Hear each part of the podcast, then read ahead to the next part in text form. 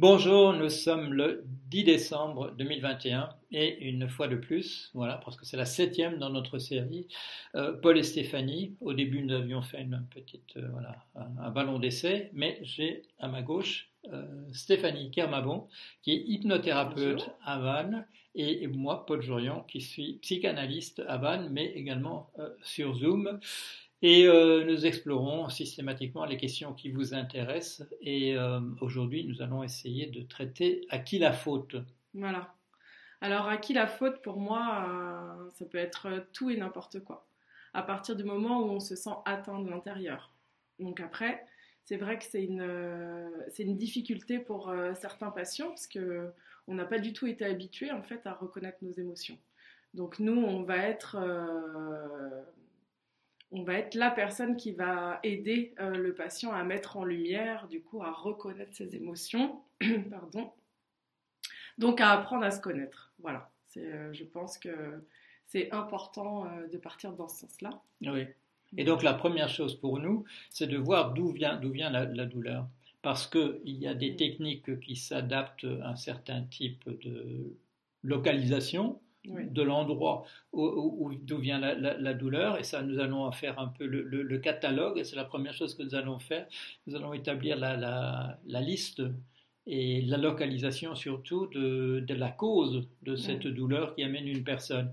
Et en fonction de ça, il y a une, dans un, je dirais dans un entretien, un entretien préalable, il y a une décision à, prendre de notre part. Est-ce que nous pouvons traiter cela? Et nous allons, voilà, nous allons faire un peu la, liste et euh, en, conclusion, sans doute, nous évaluerons, ou alors la fois prochaine, si nous avons passé beaucoup de temps aujourd'hui à faire la liste, euh, de voir d'où vient la douleur et euh, comment nous, euh, l'interlocuteur de la personne qui vient avec cette souffrance, euh, comment nous pouvons la traiter ou décider au contraire que ça ne relève pas de nos compétences. Oui. Donc euh, dans le catalogue, on a le non-amour, la non-estime de, soi-même, le manque de confiance évidemment, le fait de ne pas se sentir légitime, et on a tout aussi, on a tout le domaine transgénérationnel, c'est-à-dire euh, ce qu'on reçoit de nos grands-parents, de nos arrière-grands-parents, de nos propres parents également. Et ça fait effet boule de neige jusqu'à ce qu'on coupe euh, les schémas. Il y a également tout ce qui vient de la fratrie, des parents, des aïeux, mais c'est ce qu'on vient de dire aussi dans le transgénérationnel, et les deuils donc euh, les deuils qui n'ont pas été soignés, euh, les deuils euh, qu'on appelle pathologiques en fait. Mmh, mmh. Voilà. Et tout ça, c'est important de, reconnaître, enfin, de, savoir d'où vient, d'où vient cette souffrance en fait. Oui, mmh. parce que une chose à dire, peut-être, je dirais, une sorte de préalable sur sur tout ce qui vient d'être dit sur cette localisation, il faut peut-être d'abord situer, je dirais, le, cadre culturel dans, lequel nous sommes. Et là, remonter un petit peu, je dirais, dans l'histoire et de s'intéresser un peu à ce que l'anthropologie peut nous apprendre. Euh, nos cultures ont des euh, configurations différentes. Mm. Et en particulier, il y a des cultures qui sont celles, je dirais, de la, un peu qu'on pourrait dire, euh, en n'employant pas le terme là dans le sens de la psychiatrie euh, paranoïaque. Paranoïaque au sens où euh, il y a des cultures dans lesquelles euh, tout ce qui peut nous arriver de mal est indépendant de notre propre personne. Mm. C'est nécessairement une source extérieure et donc il faut, il faut trouver qui est la personne, quelle est la chose qui est responsable de, notre, de notre malheur. Et là, ce sont des, les cultures, vous avez reconnu, les cultures de la sorcellerie. Euh, il y a un sort qui m'a été, s'il m'arrive quelque chose de, négatif, de nocif, de nuisible, c'est parce qu'un sort m'a été, lancé par quelqu'un et il faut trouver, euh, il faut trouver la, la, source et euh, désorceler, euh, renvoyer éventuellement le sort sur la personne qui en est responsable. Et euh, ça, c'est un, cadre, un, cadre dans lequel on peut situer les choses. Et, un grand nombre de sociétés humaines euh, se sont déroulées et se déroulent toujours dans un cadre comme, comme celui-là. quand on s'intéresse à ça de près, comme l'a fait Jeanne Favre-Sada, on s'aperçoit en général qu'il y a beaucoup plus de désorceleurs et de désorcellement que de véritables sorciers. Mais comme la personne est dans un cadre où elle suppose que c'est une source extérieure, il faut essayer de traiter ça dans ce cadre-là. Mais euh, est arrivé un événement historique euh, qui est euh, l'apparition du christianisme. Et là, on a une toute autre perspective, c'est celle de la culpabilité personnelle. Mm. Et où il y a une inversion totale, où la supposition, la première, si vous arrive quelque chose qui ne va pas bien, c'est vous qui en êtes responsable. Mm. Et euh, notre rôle, par rapport à tout ce que tu viens de dire, le transgénérationnel, les, deuils, etc., euh, il faut que nous acceptions d'abord de situer ça dans, ce cadre-là, où il faudra soit attirer l'attention d'une personne qui a tendance à dire que tout le malheur vient de l'extérieur et qu'elle n'y est certainement pour rien, mm. de resituer ça, et de lui dire vous avez peut-être quand même un rôle dans cette histoire et, de, et, de faire, euh, et de faire apparaître ce rôle pour que la personne en prenne conscience et à partir de la prise, prise de conscience euh, travaille sur elle-même euh, dans cette perspective-là. Mais dans le cadre chrétien, le travail du thérapeute peut être à l'inverse de dire non, vous n'êtes pas responsable de tout. Euh, il y a des choses qui sont un cadre extérieur. Mm. Il y a des choses qui sont le comportement de votre frère ou de votre sœur. Il y a quelque chose dans ce que votre père a dit à une époque ou votre mère a fait à une époque qui sont importantes. Ou alors c'est une vieille vendetta qui date de l'époque de votre grand-père ou encore avant, mm. de pouvoir situer pour qu'il n'y ait pas, je dirais, cette interprétation excessive, soit je n'y suis absolument pour rien par définition, ou bien c'est moi qui suis responsable de tout, que nous arrivions à faire ce travail de localisation, de dire c'est là euh, que les choses se passent. Et peut-être pas de manière entièrement explicite non plus, il faut amener la personne à, se rendre compte voilà. que c'est là que ça mm. se passe. Mm, mm.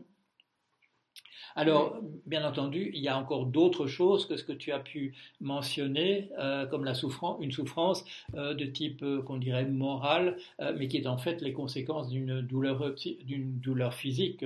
ou d'un handicap ou des choses de cet ordre-là. Là, il faut que nous puissions encadrer la personne aussi et attribuer les, je dirais, les, les, facteurs qui, qui, sont en oui, compte. Parce que dans la maladie, il y a aussi l'entourage qui peut avoir peur aussi de de se manifester à cette personne malade. On ne sait pas comment parler à cette personne malade et, et du coup, euh, c'est difficile. Euh, ce, lien qui se fait plus, euh, ces attentes de coups de fil qu'on n'a plus quand on est malade, parce que, parce que la personne en face ne sait pas se positionner tout simplement. Alors que le malade, il veut juste être lui. En fait, il y a la maladie et il y a lui. Euh, et, c'est vrai que ça, c'est quelque chose qu'on oublie. Hein. Oui, ou alors euh, quelque chose que j'ai entendu tout à l'heure. Tout, à l'heure, euh, quelqu'un m'a dit Oui, j'ai ce problème physique, mais enfin, ça n'a aucune importance. Oui, c'est ça. On, mais, on s'oublie soi. En fait. On s'oublie soi, mais le conjoint, lui, ne l'oublie pas. Ah, oui, lui, le conjoint est, entièrement. Mm au courant mm. du danger. On peut dire oui, moi je hausse les épaules vis-à-vis de ça, euh, mais, mais, la famille autour, elle ne va pas nécessairement hausser les épaules mm. de, la, de, la, même manière. Mais c'est ce qui aide le malade à se détacher un peu de la maladie, c'est justement, euh, voilà, euh, bon, j'ai été malade donc je peux en parler. Voilà, il y, a Stéphanie, la personne qui est Stéphanie, et la maladie. Et c'est vrai que moi, c'est vraiment ce qui m'a aidé en fait. Hein de me détacher euh, de la maladie. Alors oui, elle est là, on n'est pas dans le déni. Simplement, quand on nous pose la question est-ce qu'on va bien euh, oui, la maladie, elle suit son cours, mais moi, je vais bien. moi, je continue à, faire mes activités et, c'est ça qu'on a tendance à oublier. Euh, la maladie fait peur, en fait. Elle repousse, elle. oui. C'est ce que j'ai. Oui, et nous avons, nous, avons lu un un témoignage d'un commentateur sur le blog qui parlait de voilà de travail avec des personnes extrêmement handicapées euh, et moi j'étais là à dire très difficile, très difficile. Et la personne disait non, en fait, euh, il y a moyen à l'intérieur, même dans le cadre extrêmement difficile de, ce, de cet ordre-là, de, vivre les choses euh, différemment. Différemment, voilà. En se détachant. Voilà, pas nécessairement avec, avec une joie euh, mm. absolue, ni avec un bonheur absolu, mais de le faire différemment, comme tu dis, à l'intérieur de ce cadre. Et, là, ça nous conduit à une question supplémentaire, c'est que la personne que nous avons en face de nous, euh, elle n'est pas l'entièreté du problème. Et il y a des choses, il y a des choses qu'on peut traiter avec elle, mais il y a des cas où nous devons dire, n'est-ce pas, euh, Ce serait mieux si votre conjoint était là aussi. Ce serait mieux si vos enfants étaient aussi là dans la conversation, n'est-ce pas? Oui, ah bah oui, tout à fait. Du coup, ça fait partie plutôt des thérapies familiales. Mm. Du coup, on a, on a plus besoin de, d'un- enfin, de, de faire venir euh, du coup la famille pour mieux comprendre euh, ce qui se passe en inter. Oui, En en fait. oui. Ou, là- ou de couple, voilà, Oui, ou de couple. Et euh, parce que, euh, qu'est-ce que nous faisons, nous Euh, Nous, nous sommes un, un- un tiers, nous sommes un tiers, euh, voilà, comment dire, impartial, comme on dirait en- dans le domaine de- de juridique, vis-à-vis de la personne qui s'adresse à nous. Mm. Nous ne sommes pas là pour dire, oui, vous, voilà, je suis de votre côté contre votre épouse, etc. Non, c'est pas pour ça qu'on est là. On est là pour situer, pour être des représentants, un peu comme, un peu comme le ministère public de la société en, en général. Mm. Mais il y a des euh, situations particulièrement tendues à l'intérieur des couples où il n'est pas mauvais qu'il y ait un tiers impartial. euh, Comme dans, par exemple, dans la, la technique du, euh, de- de- du psychodrame, où Mm. on, on demande aux personnes qui sont dans une situation tendue l'une vis-à-vis de l'autre euh, d'inverser les rôles. Toi, tu vas être le mari, Oui. et, et, euh, toi tu vas être la femme. On va inverser ça. Et euh, dans des cadres comme ça, où il y a en général quelques personnes autour qui, qui vont prendre leur tour dans, dans, dans ces jeux de rôle, euh, ces personnes-là jouent le rôle un petit peu de la société en général, euh, qui va dire, qui va reconnaître que telle ou telle personne parmi les deux n'est pas nécessairement de bonne foi quand elle dit Mm. ceci ou cela. Et, et ça, ça, ça Et joue de s'entendre en fait. et de s'entendre. Et parce que la première réaction, souvent, quand il y a un psychodrame, c'est la personne qui dit Mais non, je ne suis pas du tout comme ça à l'autre. Et l'autre dit Si, si, c'est comme ça que tu es. Tu te Oui. vois peut-être pas toi-même comme ça. Ça. Mais voilà, comme une personne qui me, voir le miroir. comme une personne qui me dit souvent, euh, je ne dis pas exactement, je m'aperçois que mes paroles ne sont pas exactement ce que j'entends dire. Oui, mais Mhm. l'autre l'autre entend ce que tu Mhm. dis et pas ce que tu as l'intention de dire Oui, en, vérité. Voilà. Donc savoir qui, euh, si la personne qui vient nous voir, euh, si euh, ça suffit comme cadre dans lequel on peut résoudre le problème qui se pose. Et c'est à nous voilà, de, de pouvoir orienter, je dirais, quitte à faire des, des- en, en partie, de dire, voilà, j'aimerais bien maintenant vous par- parler à votre sœur euh, Mhm. parce qu'il y a un conflit avec la sœur, et, et puis de revenir à la personne en disant voilà j'ai compris voilà ce que votre sœur a dit, et la personne peut réagir à ça, elle peut elle-même avoir une discussion du coup avec sa sœur pour Mhm. essayer de voilà euh, de, de faire avancer, avan- avancer les choses.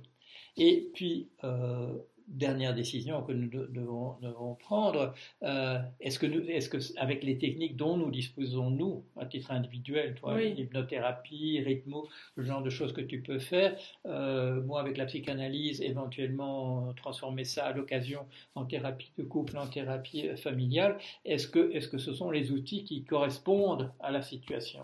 Oui, c'est ça. On peut, on- il faut évaluer en fait si on est à même d'aider ou pas euh, la personne qu'on a en face de soi. Oui. Et nous, en- en fait, nous, en- nous en avons déjà parlé. euh, il y a des situations où c'est l'environnement de travail lui-même qui est responsable. Quand nous avons parlé d'Orange et du burn-out dans Ouais. ce cadre-là, c'est un environnement de travail qui s'était défini comme il faut mettre, un- il faut euh, qu'un certain nombre de personnes démissionnent, et les personnes ne se rendent pas compte de, nécessairement que c'est ça qui est en train de se passer, ou alors elles le nient parce qu'elles elles aiment leur travail, parce qu'elles ont envie de travailler dans cet environnement-là. Là, c'est une toxicité euh, qu'on peut pas euh, palper en fait. qu'on ne peut pas palper et, il faut que la personne devienne consciente que le problème est un problème du cadre général et pas simplement d'elle.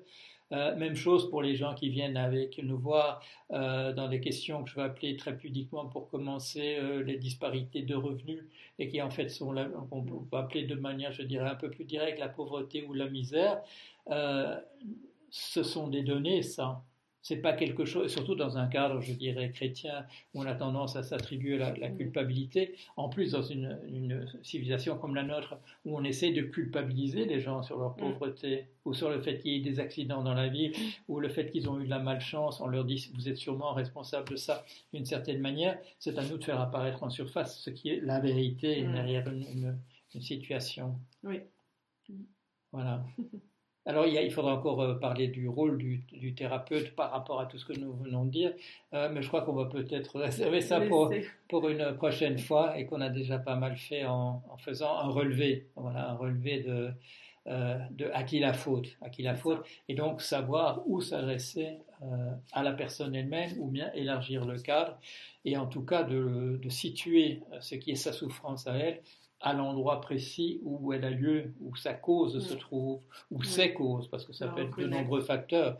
Euh, il peut y avoir des problèmes personnels, plus des problèmes de couple, plus la misère en plus. Euh, les facteurs peuvent aussi s'ajouter les uns aux autres. Voilà. Oui. Hein? On est d'accord pour la prochaine fois? Voilà. On, sait ce qu'on va faire. Très bien. Euh, donc, on vous dit au revoir et à bientôt. Au revoir.